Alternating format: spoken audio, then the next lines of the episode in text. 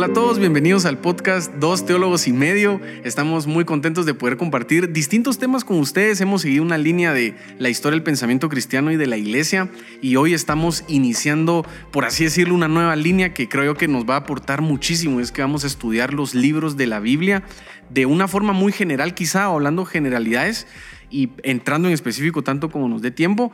Pero eh, de nuevo, estamos aquí con nuestro invitado Flavio Pivaral, que nos está acompañando otra vez y qué bueno tenerte por acá ahora con un tema distinto. No, pues el, el gusto es mío. La verdad es que, pues gracias por la oportunidad de poder compartir. Nada, nada. Ahí van a ver cómo su mente funciona. Espero que se disfruten su mente como me la disfruto yo. Antes de entrar a materia, déjame recordarte dos cosas. La primera es dos teólogos y medio, porque entrenando yo nos consideramos uno y medio, ¿verdad? Y siempre nuestro invitado es el que completa ese dos, ese dos y medio, ¿verdad? ¿Sabes cómo lo podemos ver? En que traemos apuntes y Flavio nunca trae apuntes. Ajá, sale aquí, entonces ahí lo ven manifestado. Sí, y la segunda es. Eh, sí mi deseo. Yo sé que la historia eh, del pensamiento cristiano puede ser un poquito pesada a momentos. Eh, te vas a dar cuenta en views que no van a jalar de la misma forma que jalan otros temas, pero eh, mi deseo es que la iglesia tenga este conocimiento, ¿verdad? Flash lo, no sé si lo va a poder expresar en un episodio futuro o lo expresó en un episodio pasado por el orden de cómo se van a publicar los, los episodios, pero él hablaba de ver la escritura no solo plana, sino que en 3D y la historia te levanta, ¿verdad? Eso es, ese contexto, puedes ver diferentes cosas que están pasando y por qué las instrucciones para ese momento eran tan específicas. Y nosotros cometemos un error al no tener el conocimiento histórico de qué es lo que estaba pasando y entonces lo extraemos, ¿verdad? Eh, y lo aplicamos de forma literal. De forma literal. Entonces, no, no, no cometamos ese error. Eh, Dicho eso, entonces vamos a ir episodios de historia y vamos a meter diferente contenido como los libros de la Biblia o algún otro, algún otro que les interese. Si te interesa alguno, ponelo en comentarios, ¿verdad? Eh, andate ahí a los comentarios de YouTube, ponelo en comentarios qué tema te interesa. Y otro gran favor que nos sirve bastante es, es valorar este contenido. Como así en las plataformas, ya sea Spotify o no sé si YouTube tiene, pero Apple Podcast, todos tienen estas estrellitas. Anda y dale las estrellitas que tú crees que tiene este contenido. Esperemos que sean cinco eh, para, que, para que las plataformas lo reconozcan como un buen contenido y que podamos seguir pues eh, dando a conocer esto. Así es, y me encanta una frase que como emparejando con lo que decías, que es el que no aprende historia o no conoce la historia, está condenado a repetir los, los errores. Así que vamos a iniciar con lo que tenemos hoy y quisiera iniciar con una pregunta para ambos y es, eh, ¿quién creen ustedes o, o qué postura defienden ambos respecto a quién escribió el Evangelio de Mateo? Porque ese es el libro que vamos a estar viendo el día de hoy, como pudieron haber visto en el título. Eh, o en la descripción y es, empezar por el escritor. ¿Qué, qué leyeron, qué aprendieron o qué, o qué, ven ustedes respecto a esto, a la autoría del libro? Hmm. Buen punto. Dale, dale. Yo voy a decir de una vez mi postura. Yo soy bien relajado con este tema, ¿verdad? Eh, con el, todos los libros. Para mí es, fue inspirado por el Espíritu Santo, así que... Vamos para adelante. Que, ¿A quién usó? Para los literarios ahí está su problemática a resolver. Sí, sí, fin de toda discordia, pues definitivamente es inspirado por Dios, ¿verdad? Eh, y hay dos posturas históricas o desarrollo de, crítica eh, respecto a quién escribió Mateo, que son súper interesantes, pienso yo.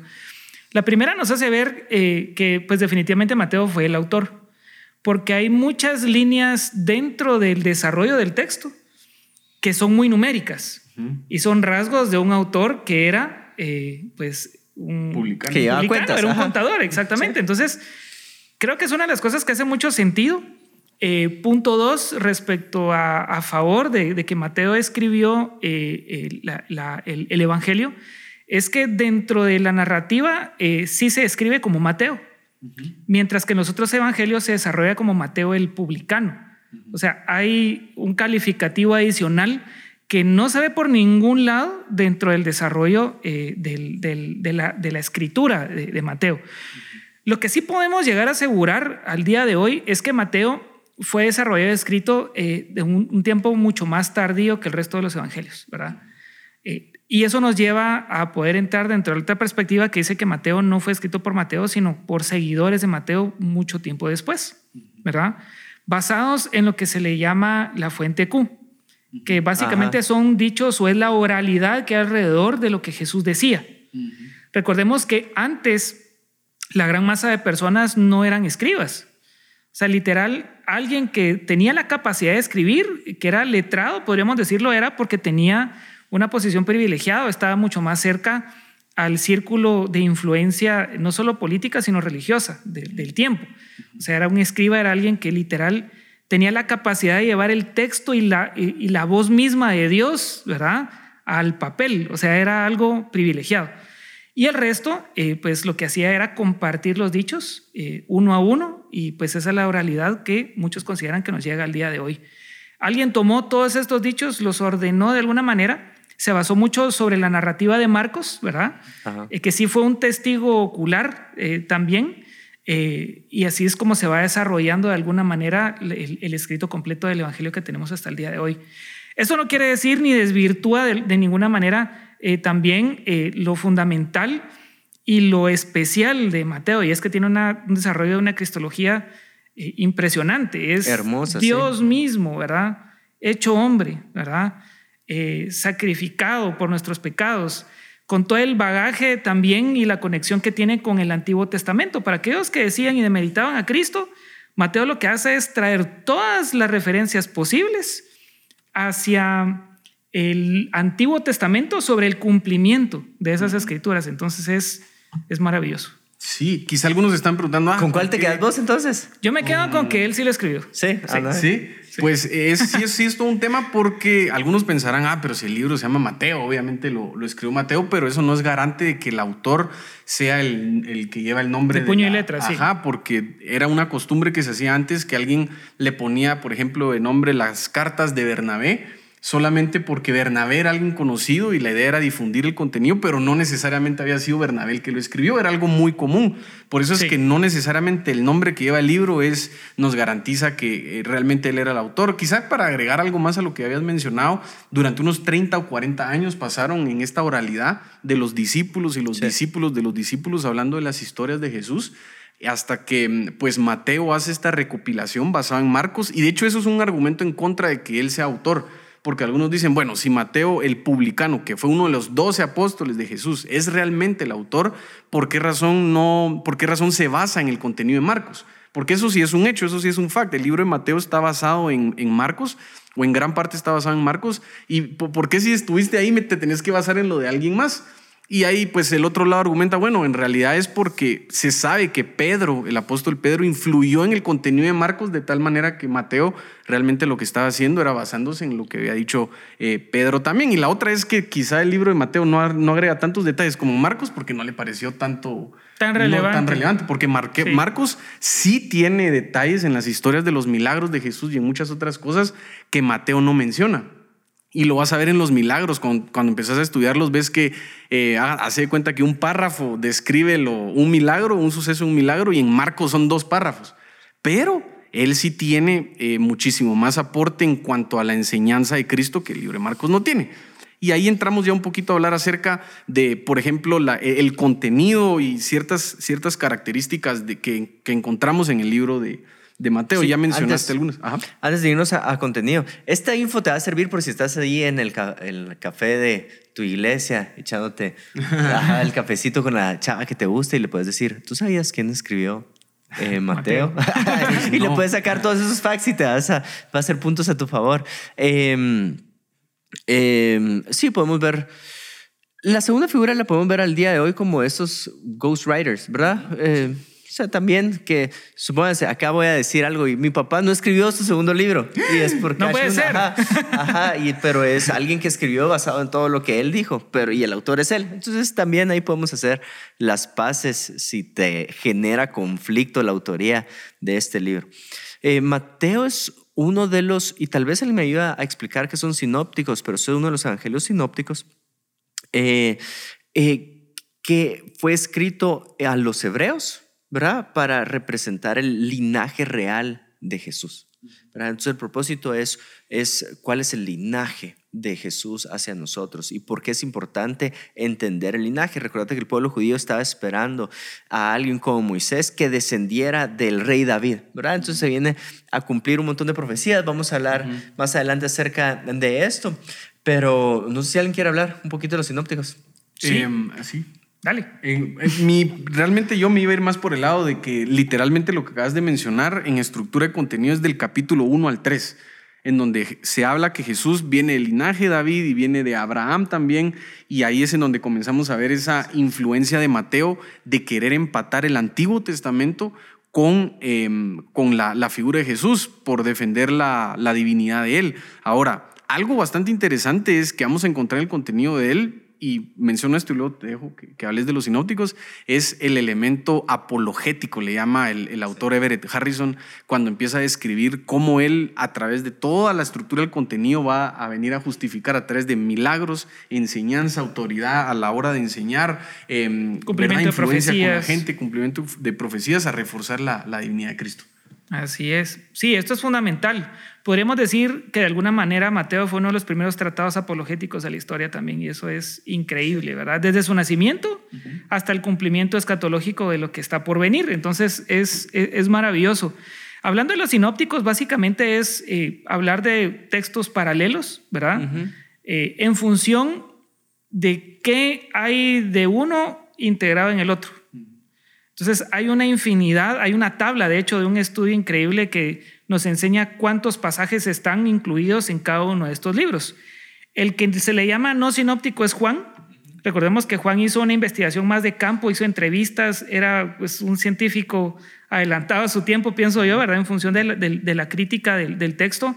Eh, porque a pesar de que no tuvo contacto directo con Jesús, sí tuvo contacto con la primera línea de personas que estuvieron alrededor de él. Por eso es que vemos mucho detalle y cosas únicas, o la gran mayoría únicas del lado de Juan, mientras que entre los otros tres evangelios vamos a encontrar muchos paralelismos. ¿verdad? Los sinópticos es este estudio eh, cuantificado y también calificado de qué cosas están incluidas dentro de estos tres evangelios. Ahora, esto nos da también una certeza respecto a que no es una copia uno del otro, y esto es importante porque podríamos decir que fue copy-paste. Pero como ustedes mismos, y lo hemos estado mencionando en el transcurso de la plática, cada uno tiene una perspectiva diferente, ¿verdad? Y tiene detalles tan únicos que algunos llegan también a argumentar que son contradicciones cuando no lo son así. Y hay una perspectiva que demuestra esto, ¿verdad? Supongamos que nosotros tres somos testigos, y ese es como un ejemplo siempre que se utiliza, de un accidente. Los tres estábamos en tres esquinas diferentes teníamos tres perspectivas diferentes del lugar del suceso.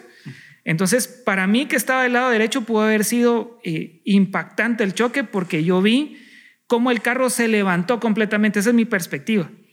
Pero de tu lado, que estabas de frente del otro lado de la calle, eh, pues pudiste haber visto de, primera mano el accidente y haber dicho, no, no fue para tanto. O sea, yo veo el abollón que tuvo este lado, pero eso no quita la esencia de que hubo un accidente de por medio.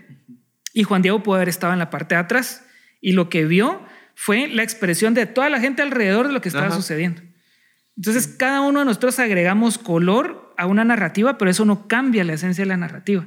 Y eso es lo que pasa en los evangelios sinópticos. Sí, cada uno va a presentar sus diferencias en cuanto al contenido.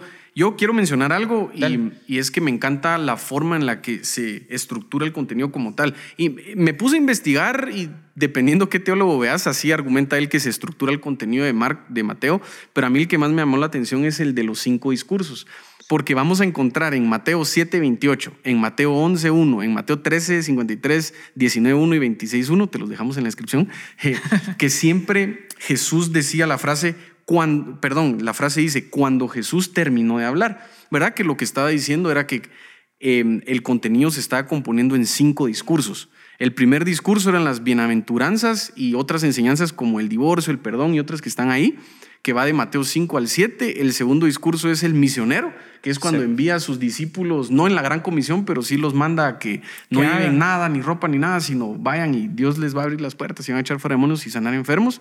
El tercer discurso es el discurso parabólico, que es en donde vamos a encontrar bastante riqueza de aprendizaje en las parábolas, algunas escatológicas, por cierto, el sembrador, la cizaña, la semilla de mostaza y la, la, la levadura. Eso está en Mateo 13, del 1 al 53. El cuarto discurso es sobre la iglesia, cuando habla de atar y de desatar, y le dice a Pedro que es la, la piedra sobre la cual va a fundar la iglesia, entre otras cosas.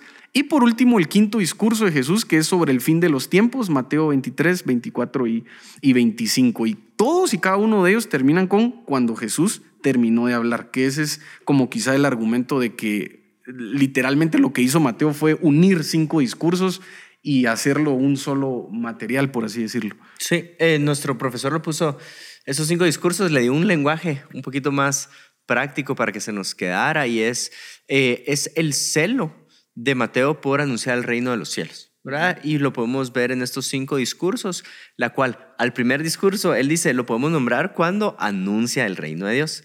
El segundo discurso es cuando trae el reino de Dios. El tercer discurso son el discurso de las parábolas del reino. El cuarto es la naturaleza del reino y obviamente las obligaciones como discípulo. Y el quinto, que es el escatológico, podríamos decir el choque de reinos, ¿verdad? Ah. Cuando un reino se encuentra con el otro, ¿qué es lo que va a pasar? También una forma para verlo, estos, estas cinco divisiones. En cuanto al contenido, eh, sí, eh, para mencionar algo que había dicho también Flavio, es las profecías que se cumplen. Y la profecía, la primera profecía que menciona Mateo que se cumpla con Jesús es Isaías 60, en donde dice que vendrán de lejos a honrar a Jesús. Y es el momento en el que pues, se escribe que los tres reyes sabios se acercaron a, a presentar sus ofrendas delante de él. Miqueas 5, que es donde dice que de Belén saldrá el Salvador e Isaías 7:14, que es en donde dice que una virgen va a dar, va a, dar a luz. Estas son las profecías que deja claramente ahí eh, Mateo registrado que se cumplen con Jesús. Y si se dan cuenta, también algo súper interesante es que cada una de estas eh, profecías también tienen un ancla eh, al día de hoy arqueológica. ¿verdad? Hay una infinidad de elementos estudiados y sí. creíbles como para que pues todavía exista gente que diga que Jesús no existió. Es Sí, sí. increíble. Ajá, cabal. Eh, hay algo que, había, que quería mencionar de qué ratos y es cuando tú estudias, por ejemplo, el, en el libro de Mateo, el milagro de la suegra de Pedro, Ajá. dice que Jesús le impuso manos y que ella fue sana. Y eso me chocó un poquito a mí porque eh, ah, si algo he encontrado yo en todos los milagros es que siempre está la palabra ahí. O es la palabra de Jesús o es la palabra que alguien usa en nombre de Jesús y el milagro sucedía. Y cuando leí ese milagro de la suegra de Pedro, sí hice un poquito de cortocircuito y dije, no, algo está mal, algo está mal aquí, no. Te- hay, al- hay algo que no está completo y lo traías a la mente con la perspectiva y cuando te vas al libro de Marcos, entonces ahí sí ya dice que Jesús reprendió la fiebre, creo yo, que era la que tenía la, la suegra de Pedro, y entonces ya tenés una perspectiva eh, junta de cómo fue que se realizó ese suceso. Y más adelante dice que en el libro de Mateo sí dice que la demás, los demás enfermos se acercaron y que Jesús pasó el resto de la noche echando fuera demonios y sanando enfermos. Y eso no está en Marcos. Y ambos se, se complementan muy bonito y te dan una, una perspectiva más general de lo, de lo sucedido. No sé si alguien quiere añadir algo más en cuanto al contenido, si no. Eh, sí, o sea, todavía te puedo nombrar y lo podemos poner en la descripción, pero es esta, eh, siguiendo la línea de las profecías cumplidas, hay acá bastantes, bastantes cosas que podemos rescatar, ¿verdad? Eh, es- estaba profetizado su nacimiento, y él lo escribe en, en Mateo 1.23, estaba profetizado el lugar de su nacimiento, eh, Mateo 2.6, el regreso de él de Egipto, 2.15, cuando iban a matar a los niños en 2.18, su residencia en Nazaret, 2.23, eh, la tarea del precursor, que ese es- sería Juan el Bautista, 3.3, el sitio de los, las principales tareas, del 4.15 al 16. Entonces, ahí te lo vamos a poner todo, pero es toda la defensa que él está haciendo.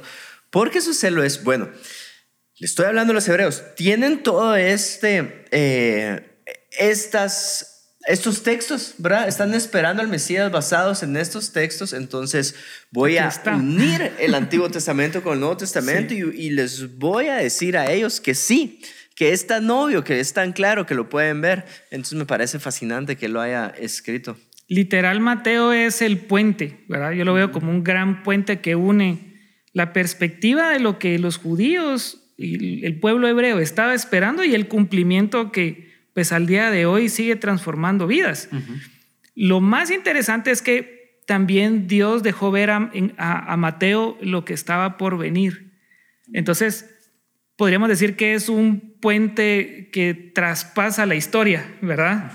Desde antes de Cristo, lo que sucedió cuando Cristo estuvo en la tierra y lo que está por venir. O sea, el reino de Dios es transversal a, través de todo el tiempo y es porque Dios está fuera del, del, de la idea de tiempo que nosotros tenemos, ¿verdad? Si nosotros podemos ver de manera lineal, es como que Dios estuviera viendo desde una perspectiva desde arriba el principio y el fin, y pues en todo ese recorrido siempre ha estado Cristo, ¿verdad? Muchas veces, pues algunas personas incluso han argumentado de qué tan relevante es el, el Antiguo Testamento para nosotros al día de hoy como iglesia.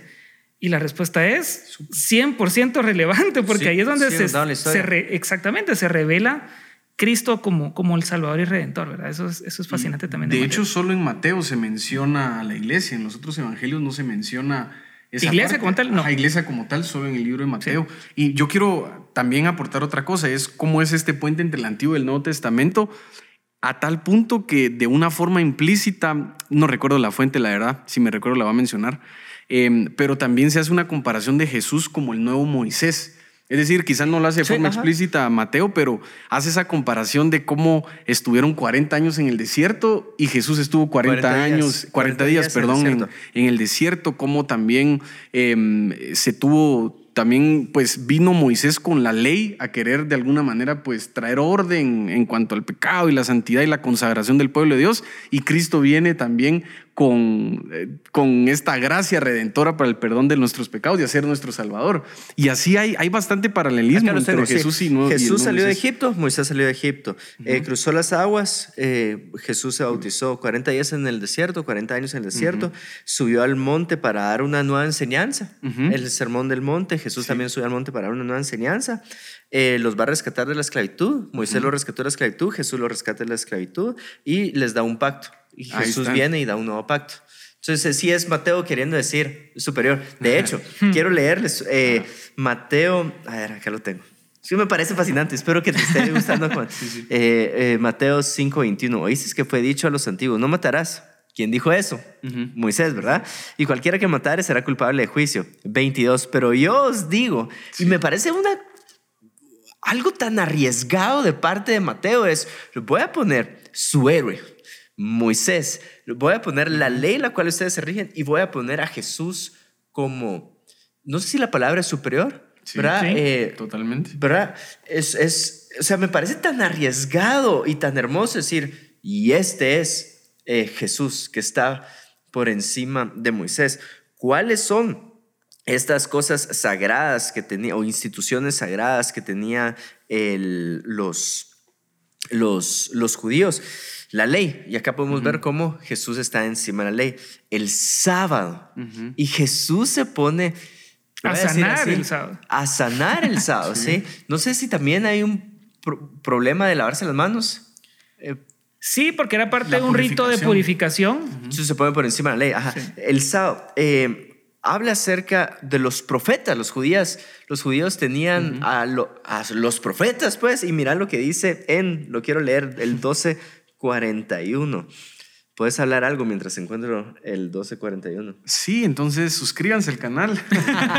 no, quizás solo, quizás solo mencionar que justo creo que, que va a aportar para eso es como al final de cuentas el, el, autor está, recordemos, haciendo una apologética en favor de Jesús, pero no es una apologética em, hacia el no creyente, sino es una apologética para mí interna es decir, hacia el sector religioso. Hacia los judíos. Hacia los judíos. No era una apologética hacia el no creyente, sino su defensa viene hacia el que ya cree en Jehová, pero se le está introduciendo la divinidad de Jesús. Entonces son dos distintos tipos de apologética, por así decirlo.